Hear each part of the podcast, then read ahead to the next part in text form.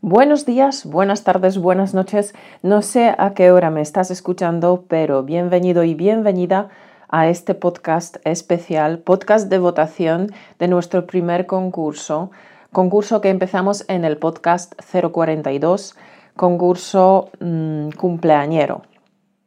Este podcast es muy especial, no voy a hablar mucho. Quiero presentarte a ti los 13 participantes las 13 anécdotas a las que podrás votar. Puedes votar solamente a una de las anécdotas, así que piénsatelo bien y vota una. ¿Quién puede votar? Puede votar cualquier persona que visite el post donde estará colgado este vídeo junto con eh, pues un pequeño widget donde podrás votar. Entonces puedes compartir esta votación con toda tu familia, con todos tus amigos en Facebook, Twitter, Instagram o donde tú quieras y puede votar cualquier persona que visite el post en españolautomático.com barra podcast barra votación. Eh, como he dicho antes, puedes votar solamente a una anécdota. Puedes votar hasta la medianoche del 12 de mayo, medianoche hora española, que es GMT eh, más 1 y anunciaré al ganador el 16 de mayo en el podcast 042. Nada más, deseo a todos los participantes muchísima suerte y diviértete, diviértete con las anécdotas. Yo me divertí mucho escuchándolas. Quiero felicitar a todos los participantes eh, por vuestras anécdotas. Son buenísimas. Gracias por vuestro esfuerzo y por participar y de esta manera y festejar de esta manera nuestro primer aniversario. Una vez más, suerte a todos los participantes y aquí van las anécdotas. Hola, me llamo Holly. Soy de Estados Unidos y siempre me ha gustado aprender idiomas. Yo puedo hablar más o menos español, francés y chino. Y um, me, encanta aprender estos idiomas, pero muchas personas alrededor me han preguntado ¿por qué estás malgastando tanto tiempo estudiando estos idiomas? Porque todo el mundo está aprendiendo inglés. ¿Por qué trabajas tan duro? Em, y después de un tiempo de escuchar a ellos, empecé a creer que tal vez ellos tenían razón porque um, en realidad no tenía la oportunidad mucho de hablar con personas en estos idiomas. Pero una vez mi esposo y yo tuvimos la oportunidad de ir a Beijing, China, y estábamos caminando por el palacio de verano en Beijing y um, hacía calor y vimos a una señora y ella estaba vendiendo helados y ella estaba gritando en chino, helados, helados, un yuan, un yuan. Entonces yo sabía que los helados costaban un yuan. Nosotros nos paramos y escogimos dos helados y la señora nos dijo en inglés, two ice creams, ten yuan. Y yo dije, pero señora, usted acaba de decir que cuestan y un dólar, un yuan, no, no diez yuan. Y ella se puso a, se, se puso muy roja y empezó a reírse y um, me dijo, ah, tú hablas chino. Entonces ella nos dio los helados los dos helados para dos yuan y no para diez yuan. Y um, en este momento di cuenta que sí es importante aprender idiomas. No solamente es, es divertido, pero es importante poder comunicarse en diferentes idiomas. Y por eso estoy muy agradecida, Caro, que tú estás haciendo estos podcasts para nosotros porque de veras español automático es fantástico. Gracias, Caro, y feliz cumpleaños a Español Automático. Adiós. Olá, meu nome é Délio, sou brasileiro e vou contar uma história que me sucedeu há uns poucos anos quando saía uma pesca chulíssima com meu padre e alguns amigos. Bien, em esse dia, depois de chegar ao rio, descargamos os coches e logo salimos a pesca. Todo corria bem hasta que, em la tarde de este mesmo dia, mi padre señalou um grande árvore amarillo ao outro lado do rio. Era um árvore del mango totalmente carregado de mangos maduros. E mi padre colheu na bolsa e atravessou o rio para colher alguns frutos porque a ele le gusta muito. Hasta então tudo bem. O problema é que, não sei por qual motivo, mi padre rechaçou o barco e cruzou El rio a nado com esta enorme bolsa que depois de Liena devia pesar mais de 20 quilos atrapada entre seus dientes. Bien, já com a bolsa Liena, ele volvió hasta la orilla del rio para entonces fazer a travessia de volta. Mira la situação. Para empezar, ele se quitou a camisa e la atou em sua frente como se fosse el Rambo. e traz atrapar a parte superior de esta pesada bolsa de mangos entre seus dientes, saltou em el agua e empezou a nadar. Pois bem, mi padre é um louco, não? Aunque tenha que admitir que ele sempre ha sido um bom nadador, agora com seus 80 anos de idade, não pode todavia actuar como se tuviera solo 20, não é verdade? Então, ele estava a nadar ou intentando por ao menos, um braço depois del outro e nada. Ele não saía do lugar. Todos meus amigos e outros pescadores que também estavam cerca começaram a reunir-se em la orilla del rio, gritando palavras de motivação. Vamos, abuelito! Fuerza! Se puede! Falta pouco! Sin embargo, quanto mais todos gritavam, mais obstinado meu padre se quedava. Pero a situação era complicada porque ele estava se cansando e a um que precisasse jamais ia pedir ajuda para não demonstrar debilidade. Então tomei uma decisão, saltei em, em a água e nadei hasta ele. Quando cheguei, cogi o saco de mangos e hablé. Calma, papá. A hora já puedes descolgar a bolsa porque eu la estou sosteniendo. Mi padre Estava tão desesperado por livrar-se de esta bolsa atrapada entre seus dientes, que era de si dentadura postiça, que acabou abrindo sua boca demasiado rápido. Em este momento, uma linha suelta em la bolsa criou um efeito que catapultou sua dentadura postiça a uns dois metros de alto. Foi uma cena hilária ver a mi padre saltando como se fosse um delfim intentando alcançar sua dentadura postiça em el aire.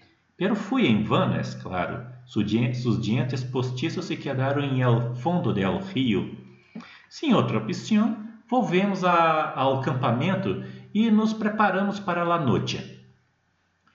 Pero que nenhum de nós outros sabíamos é que mientras volvíamos, um de nós, nossos amigos, a saber, el mais payaso de todos, Sumergiu várias e várias vezes em El Rio hasta que logrou recuperar os dientes postiços de mi padre.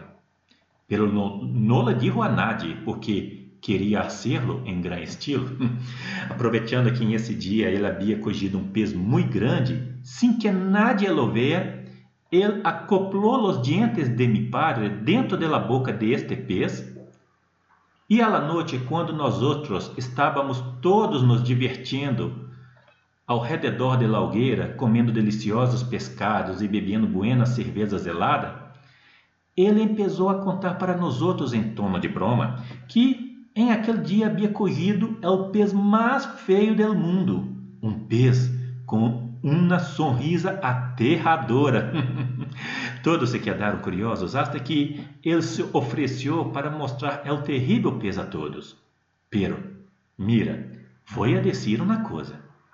Quando ele apresentou aquele pez com os dientes postiços de mi padre em sua boca, parecendo que estava sorrindo, foi uma fiesta. Todos se quedaram a ponto de morrer de risa, incluso mi padre, que agora tinha seus dientes de volta. Gracias. Olá a todos, me chamo Lucas e sou brasileiro. Vou contar uma historieta que aconteceu com nós. É mais ou menos assim. Era um dia comum como todos os outros. Estávamos em casa, minha irmã em seu quarto, minha madre em la sala, meu padre em el quarto de banho e e eu estávamos em meu quarto a ver te em séries por el ordenador. Quando oímos um ruído, um ruído forte, na garagem, ele me mirou e perguntou: "Que é isto?" Lá contestei: Creo que sea el perro. Y lo ruido aumentar. Me levanté y miré por la puerta de la cocina cuando vi un bulto negro a pasar como un radio por nosotros. Mi novia se agarró en mi cuello. ¿Qué es esto? ¿Qué es esto? Mientras hablaba, oímos un grito de la sala. ¡Wah! ¡Un gato! Seguí rápido por la sala e minha madre estava como uma gimnasta olímpica sobre a cabeça do sofá na ponta dos pés. ¿Dónde? ¿Dónde estás? Luego, né, has ligado la vez de minha irmã. Mirei detrás e vi o gato a correr por el pasillo. Quando as mulheres a gritar, meu padre saiu do banho todo enrabanado, perguntando: Que foi? Que foi? El gato! El gato acá! Fuimos atrás del gato, pero Helio ya había escapado por la ventana. Fui adelante de la casa a ver si el gato aún estuviera allí, pero no había ningún gato, y sin todos los vecinos en la puerta de sus casas asustados con la gritaría de antes. Unos minutos más tarde aún llegó la policía y preguntó qué fue. Todos nosotros reímos bastante de esto. Menos el gato. Mm. Corría el año 1973.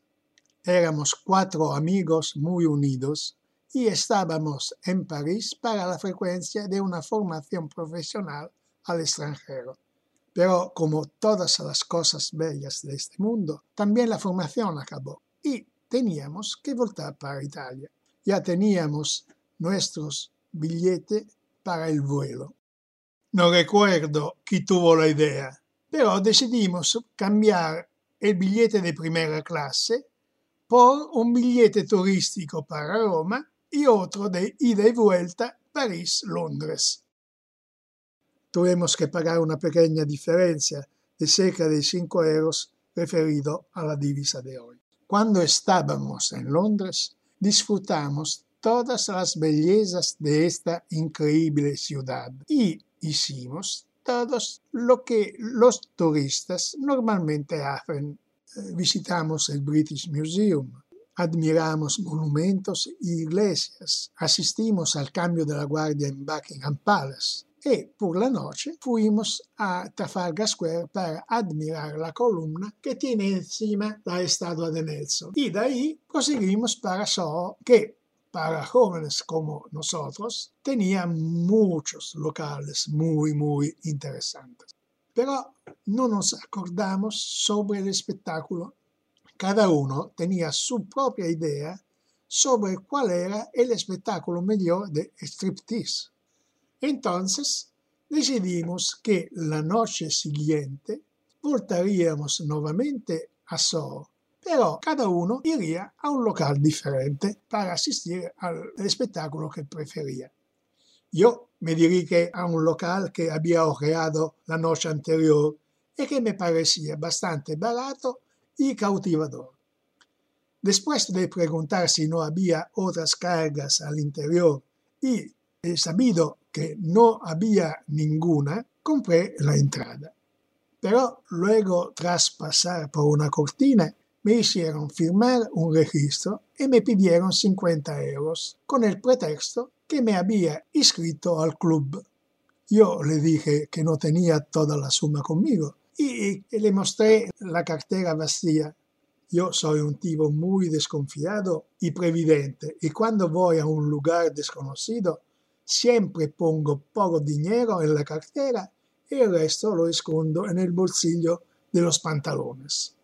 Portando la historia, no pude asistir al espectáculo, pero en cuanto estaba aún ahí, vi entrar a tres jóvenes ingleses y decidí esperar un poco.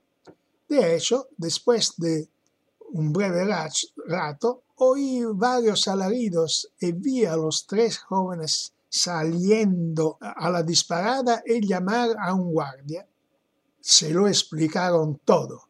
Y el guardia mandó que le devolvieran el costo del billete. Así me acerqué al guardia y le dije que yo también había sido estafado. Y así fue como retomé el dinero. Salido del local, cogí un taxi al vuelo y al taxista que me preguntó dónde quería ir, le contesté, a cualquier lugar que quieras, pero muy lejos de aquí. Hola, Caro, y hola a todos los oyentes de eh, Español Automático. Esta es mi historia y esta historia es la razón por la que empecé a aprender español. Hace unos años, mi amigo y yo em, estábamos viajando por España en motobicicleta o en moto. Las vacaciones más o menos habían terminado y estábamos regresando a Inglaterra. No había mucho tráfico en la autopista, solo tres o cuatro coches, pero uno de ellos era un Jaguar. Jaguar es un coche muy caro y muy rápido y la verdad es que estábamos compitiendo el uno contra el otro. Em, estábamos viajando a una velocidad muy rápida, en exceso de la ley, pero fue divertida. Fue divertidísimo. Desgraciadamente para mí, el neumático trasero de mi moto explotó y había un accidente. Mi amigo y yo no sufrimos demasiadas heridas, pero la moto sí. De hecho, había golpeado con la reservación central de la autopista y había sufrido mucho daño. Llegaron la policía. El hombre en, em, en el Jaguar había aparcado su coche y estaba con nosotros. Él era inglés, como nosotros. Sinceramente tenía un poco de miedo porque había muchos polis alrededor de nosotros hablando en un idioma que no comprendimos. Y la verdad es que me sentí un poco, uh, un poco sin ventaja, un poco, sí, sin ventaja. um, entonces, de repente, el hombre en el Jaguar empezó a hablar con los polis en español, en un español perfecto, creo. Parecía que trabajaba en la empresa de Jaguar como un representativo y parte de su trabajo era comunicarse con los españoles en su propio idioma. El hombre habló con la policía y su actitud hacia nosotros cambió inmediatamente. Fue como la magia. Em, se volvieron más simpáticos hacia nosotros y después de la conversación con el hombre em, se, encargaron de mi moto y, e incluso eh, hicieron parar un una camión para nosotros, para que mi amigo y yo pudieran continuar nuestro viaje a Santander. Entonces, después de ese día, decidí aprender español y ahora, casi cuatro años más tarde, sigo estudiando español con mucho entusiasmo. Es todo. Gracias a todos. Adiós. Hola, Caro. Esta anécdota que voy a contarte la escuché a la radio hace unos meses. Sí, creo hace unos meses. Exactamente, bueno, acerca del final del año pasado. Eh, yo estaba en mi coche yendo al trabajo y escuchando un programa de radio. En este programa dos uh, locutores uh, charlan entre sí de noticias extrañas y raras también que hay en los periódicos del día. Y después piden, um, bueno, escogen un uh, tema y después piden a sus oyentes de llamar y contar sus anécdotas, sus acontecimientos sobre el tema decidido. Así que un hombre llamó y empezó a contar su experiencia. Él estaba con su pareja, es decir, su esposa creo, en una tienda de plantas donde habían plantas de todos los rincones del mundo y sí, también diferentes tamaños. Ella parecía encantada. Todo lo que estaba a su alrededor le parecía tan hermoso. Pero su marido y sus amigos también sabían que nunca, pero que nunca las plantas en su hogar vivían por mucho tiempo, porque sí, ella no tenía un pulgar verde, o sea, como sabes, no tenía ninguna habilidad para la jardinería. Todas las plantas morían después de unas semanas, bueno, hasta unos meses. Pero ella nunca se desanimaba y siempre, siempre volvía a la tienda para comprar otras plantas. Así que su marido, después de una media hora, en lugar de estar aburrido o cansado por el tiempo que ella miraba las plantas, tenía en su cara una sonrisa bastante irónica, pues, digamos mejor, una sonrisa sarcástica. Entonces su marido la acercó y tan amablemente le dijo, Vale, querida, entonces escogiste cuál planta te vas a ejecutar el año que viene. De repente los locutores a la radio se quedaron riendo hasta las lágrimas. Y bueno, no creo que te puedes parecer extraño si a partir de entonces, cada vez que voy en una tienda por la compra de las plantas, bueno, no siempre yo compro plantas, pero cuando me voy en una tienda por la compra de las plantas, Siempre me acuerdo de este acontecimiento y empiezo a reír. Y toda la gente a mi alrededor me mira siempre como si fuera loco. Em, espero que hayas disfrutado esta anécdota y como siempre voy a darte las gracias por tu trabajo, por nosotros, tus oyentes. Y bueno, chao profesora, cuídate mucho y sigues así. Hace 10 años viajando por España estaba en un museo, la Reina Sofía, y me topé con una exhibición del cine y de la vida de Luis Buñuel.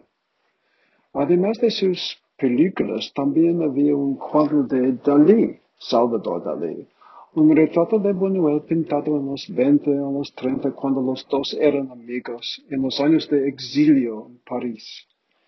Me sorprendí muchísimo verlo porque no había visto este retrato hace 30 años cuando lo vi en la casa de Buñuel en Ciudad de México. me había invitado allí para la comida por su hijo, mi amigo. En este periodo no hablé ni una palabra de español, solamente yo era turista. Después de la comida, mi amigo me lo mostró, eso mismo retrato. Era casi una broma, me dijo, porque el retrato no estaba colgando en la pared, sino estaba en el armario detrás del paraguas, zapatos viejos y otras cosas de chatarra. Y frente en el retrasado, mi amigo me explicó que a pesar de los dos eran amigos en París antes de la guerra mundial, después de emigrar a los Estados Unidos al fin de los 40, ya no eran amigos. Y de hecho eran muy enemigos. Por eso me sorprendió muchísimo ver este retrato como parte de la historia de Buñuel. Si solo este cuadro podría hablar, ¿qué cuentos nos daría? ¿Qué historia estaba perdido hace poco cuando se quiere coincidir acontecimientos con el mito? Hola, Caro. Mi anécdota vai ser sobre como tuve conhecimento do significado de meu apelido. Eu me chamo Reinaldo Anastácio e tenho 55 anos. E havia esta curiosidade de saber o significado de meu nome de família, não meu nome de pila. Aquele tempo não havia internet nem Google, onde esta curiosidade se resolveria em segundos, visto que esse se sucedeu há mais de 20 anos. O que se passou é que eu estava viajando em Itália e conduzi o coche nas cercanias da cidade de Mantova, al fim da tarde, quando me decidi de visitar essa cidade. Aparquei o coche, eram cinco menos um quarto, e fui caminhando até o centro histórico. Ali me chamou a atenção um edifício em formato circular, sencillo e pequeno, entre outros enormes e monumentais, igrejas, monumentos, essas coisas. Havia solo uma porta principal, onde estava um cuidador. Me dirigi a este senhor e perguntei se estava aberto a visitação. Ele me disse que sim, pero se cerraria em cinco minutos. Tinha solo um ratito para visitar a esta edificação, que a este ponto já lo sabia se tratar de uma igreja. E su interior era chico e sencillo, pero passava uma tranquilidade muito grande e nas paredes haviam informações, haviam fotos de outras cinco igrejas que, como esta, que se quedaram em pé por toda a Europa. E se contava um pouco da história dessas igrejas que foram construídas entre séculos 5 e 10, em homenagem a uma igreja ubicada em Jerusalém, edificada no século 4 e foi edificada Mm, no lugar onde Jesus fuera enterrado e por supuesto ressuscitado. Esta igreja, que também é circular, se chama Rotunda Anástasis. Quando li, pude ver meu apelido, Anástasis Anastácio. Com surpresa, leí ali que Anástasis quer dizer ressurreição em grego. Foi um caminho bem mais complicado e largo que Google para se encontrar um significado, pero um caminho de magia y poesía para mí. Gracias. Hola, mi anécdota me da sonrisa siempre que la recuerdo. La voy a llamar la falda larga. Esto fue ya desde hace más de 10 años cuando yo estaba aún, aún en la universidad. Uh, iba con una amiga al Instituto Cervantes del Cairo, capital de Egipto. Uh, un día soleado de invierno, yo me vestía una falda larga y un poco estrecha. Eh, fue de este tipo de tejido que puede absorber el agua con facilidad. Al salir del instituto estaba lloviendo y claro, después de la lluvia las calles estaban llenas de agua y mi falda, que era tan larga, hasta el punto de tocar el suelo, empieza poco a poco a observar, a observar el agua. Ah, me sentía las piernas totalmente mojadas. Eh, necesitaba caminar un rato para llegar a la parada del autobús y pasábamos yo y mi amiga todo el tiempo riendo de mi aspecto. Pero yo tenía una sorpresa al llegar al autobús. Eh, le avisaba a mi amiga que tenía que me vestía otra falda eh, un poco corta debajo de la otra falda larga que estaba completamente mojada y yo tenía que cambiar eh, pero ya no puedes cambiar en la calle aquí en Egipto eso significa eso quiere decir que eh, eres un loco o mal educado ya no puede ser. Eh, así yo me sentí eh, al lado de la ventana en el autobús, en el autobús. Eh, y me quité la falda larga. Hace más o menos 12 años conocí a una chica, una chica joven y bella y con un aspecto casi exótico, pero eso no es lo que me había llamado la atención lo más. Ah, e, era, era, su actitud que me había llamado la atención, una actitud muy fuerte, uh, muy vivaz, uh, muy y ca casi tan exigente y uh, agresiva como la mía. Y eso es, es ya es decir, porque soy como soy y uh, me, hice, me hice amigo de ella muy rápido, rápidamente y empezábamos nuestra amistad, una, una amistad muy profunda,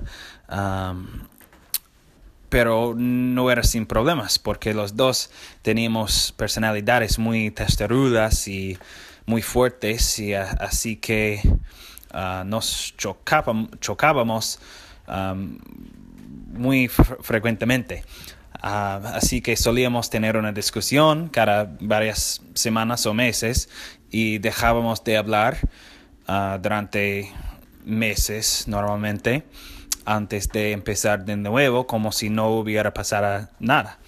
Uh, y llevábamos esta relación porque sabíamos que, que teníamos algo importante, algo, algo profundo, pero pero los dos teníamos personalidades como, como, como locas, como locos.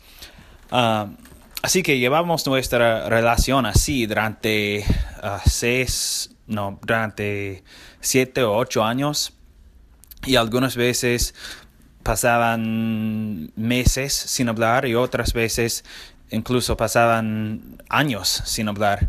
Uh, y yo, me acuerdo, tenía, yo tenía 25 años y estaba, uh, estaba conduciendo desde mi oficina hacia mi casa. Y durante esa época uh, había pasado varios meses sin hablar con ella, uh, como era casi normal en ese punto. Y estaba pensando que, que era ridículo que los dos podríamos dejar que nuestra amistad se arruina por, por nuestra testarudez y por nuestro orgullo, que, y eso sería ridículo. Uh, y cogí mi teléfono y estaba a punto de llamarla para invitarla a invitarle a acompañarme a Chicago ese aquel fin de semana y intentar y mantener mantener de nuevo nuestra amistad y nuestra relación y en ese momento mi teléfono sonó y era ella que, que estaba llamando a mí. Y no lo sabía, yo no lo sabía en ese momento, pero a ella había perdido su, su amiga aquella semana. Era, había fallecido de manera inesperada y era trágico y eso le hizo a pensar sobre el valor um, de las relaciones humanas y las conexiones que compartimos con otros y las cosas en la vida que realmente valen la pena y las cosas que no, como el orgullo. Y um, eso le hizo pensar y, ella decidió llamarme y hablar sobre, sobre esto y cómo podemos uh, seguir um, como, como amigos, porque uh, éramos casi mejores amigos. Y así que le invité, uh, le, di, le dije que estoy de acuerdo, e, era increíble, era una casualidad increíble o posiblemente el destino que me había llamado en exacto el momento que yo estaba a punto de llamarle a ella. Y uh, le invité a, acompañarme a Chicago y pasamos un fin de increíble y en agosto de este año, 2017, celebraremos nuestro tercer aniversario ah, de matrimonio. Y ahora se llama Lee Tharp y es mi esposa preciosa. La vida es, es increíble, pero cosas pasan por una razón. Gracias. Esta es la historia de cuando fui a encontrar mi novia que aquel tiempo trabajaba en Sevilla. Hace dos años mi novia fue por tres meses en Sevilla por un trabajo. Cuando fui a encontrarla era mayo y le pregunté cómo fuera el tiempo allá eh, para llevarme la ropa apta. Ella me contestó que se estaba bien, pero de llevarme en cualquier caso los pantalones largos y una chaqueta de piel porque sobre todo por la noche hacía fresquito. Yo todo entusiasta, eh, preparo la maleta, tomo el avión y en cuanto el avión aterriza me preparo para bajar. En cuanto salgo del avión, ¡boom! Una bomba de calor me inunda. Apenas la veo, le digo, ¿no habías dicho que se estaba bien? Y ella, en efecto, hoy hace un poquito más calor. Y yo, ¿un poquito más calor? Habrá 40 grados. La moraleja es que he pasado toda la semana en pantalones cortos y camiseta, porque el día había de media 37 grados y por la noche poco menos. Y sobre todo, los amigos que me tomaban el pelo repetiéndome siempre, ¿hoy nada chaqueta de piel? Entonces, nunca, nunca escuchar consejos meteorológicos de las novias. 14 pasos para convertir a un madrileño en tu marido. Paso número 1. Ve a estudiar en el extranjero un año. Sin novio, porque sabes que ahora no es el momento de tener una relación seria. Ahora es el momento para viajar y disfrutar de una nueva tierra, gastronomía, cultura y gente. Paso número 2. Vive con una familia española, con hijos que más o menos tengan tu edad. Esto es imprescindible y te permitirá conocer a un grupo clave de amigos. Paso número 3. Sal de fiesta con tu hermana española en octubre. Aunque aún no sabes comunicarte bien, tírate el pisto. Por esto has venido a este país y no aprenderás a hablar quedándote en casa viendo programas americanos en tu lengua materna. Paso número 4. Haz un esfuerzo para hablar con su grupo de amigos y de camino indirectamente e involuntariamente insultar a uno de ellos. Uno de sus amigos te llamará la atención. Te recordará al actor Robert Pattinson de la película Recuérdame y pretenderás decírselo. En tu mejor castellano, que aún no, no, saldrá como te gustaría que te saliera, le dirás que te recuerda a ese actor, usando como referencia la popular película Crepúsculo provocará una carcajada general que no te dará la oportunidad de explicar que te recuerda al actor, o mejor dicho, un personaje que interpreta dicho actor en otra película. Recuérdame. Pero ya será tarde. Ese chico se reirá y te dirá eso no es bueno, riéndose mientras piensa en el personaje del vampiro resplandeciente. No dirás nada más porque no quieres que se te escape la verdadera razón por la que te recuerda a ese personaje, y es que te, y es que te resulta muy atractivo. Paso número 5. Vuelve a tu casa después de esta noche. Volverás a tus estudios, a tu nueva vida española, sin pensar mucho más en ese encuentro. Paso número 6. Dos meses más tarde, sal de fiesta en Nochevieja con tu hermana y ese mismo grupo de chicos. Ahí volverás a ver ese chico que recuerdas de haber insultado indirectamente e involuntariamente. Tomarás un par de copas, o más, demasiado rápido, e irás directamente a por él. ¿Por qué no? Te empezará a subir el alcohol, te sentirás bien. Nunca das el primer paso, pero esa noche lo harás. Paso número 7. Acércate a ese chico y pregúntale si te recuerda. Te dirá que sí, y pasaréis la noche hablando de vuestras vidas, de tus viajes, de muchas más cosas. Te dará un beso. Paso número 8. Sal con tu amiga a las 6 de la mañana de la fiesta y ve directamente a coger tu vuelo hacia París. Paso número 9. Cinco días más tarde, cuando vuelvas de París, habla con el novio de tu hermana. Como mejor amigo de ese chico, que insultaste indirectamente e involuntariamente, te dirá que ha preguntado por ti en tu ausencia. Paso número 10. Di que sí a su petición de salir a cenar fuera una noche. Hablaréis de todo, incluso él, en la primera cita, te preguntará cómo te sintieras si se fuese a vivir en Nueva York contigo. Por alguna razón, ese comentario tan precipitado no te parecerá raro. Le dirás que sería guay si te visitara, que no te importaría. Luego bromearéis sobre eso. Como a veces uno sabe exactamente lo que quiere en la vida, por muy pronto que sea. Paso número 11. Vuelve a los Estados Unidos en verano. Con la promesa de una visita, volverás a la universidad donde has conseguido un trabajo para el verano. Paso número 12. Recibe a ese chico para dos semanas de visita. Empezaréis de hablar sobre ser novios y pasaréis de una visita de dos semanas a tres meses de convivencia. Paso número 13. Preséntale a tus padres para que ellos también se enamoren de él. Paso número 14. Decidir que os queréis mucho y que no os apetece estar separados. Hablaréis muy seriamente sobre vuestros futuros y decidiréis que queréis compartir un futuro. Tomaréis una decisión práctica pero muy bonita. Decidiréis casaros después de convivir juntos unos cuatro, meses. Si parece que esto surge de pronto, es porque es así, pero no te lo arrepentirás. Casaros en tu tierra con el mínimo tiempo de espera posible. Y ahí lo tienes. Has convertido a un madrileño en tu marido. A continuación, ¿cómo convertir el madrileño que convertiste en tu marido en tu socio de negocios?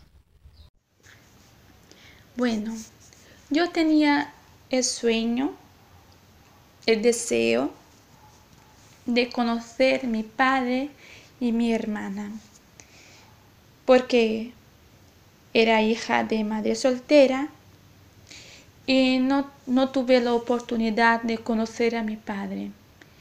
Mi hermana fue adoptada por otra familia y yo crecí con mis abuelos.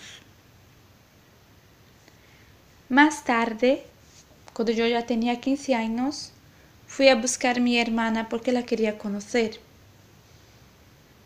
La busqué y la encontré. Y luego, muy más tarde, después de unos, unos 12 años así, conocí a mi padre. Y yo me alegro un montón, un mogollón por haber conocido a él, él tiene una familia, tiene hijos, tengo tres hermanos de su parte y su mujer, muy maja también. Y me alegro mucho. Lo pasé muy mal hasta encontrar, porque quería encontrarlo y tal. No sabía dónde, pero por internet que ahora tenemos, ¿no? Todo es un poquito más fácil. Y entonces le encontré por ahí, por el medio de, por medio de internet. Le encontré. Y muy bien, estoy contenta, quería compartir eso que pasó en mi vida y que me alegró un montón. Gracias por esa oportunidad de poder contar un poquito. Un abrazo a todos. Bien, estas ya han sido todas las anécdotas. Eran 13, 13 participantes. Puedes votar a solo una anécdota, tu anécdota favorita. Puedes votar, te recuerdo, hasta la medianoche del 12 de mayo, medianoche hora española, y el ganador em, estará anunciado el 16 de mayo en el podcast 042. visita al blog para poder votar en españolautomático.com barra podcast barra votación. Y nada más, suerte a todos los participantes. Hasta luego. Chao.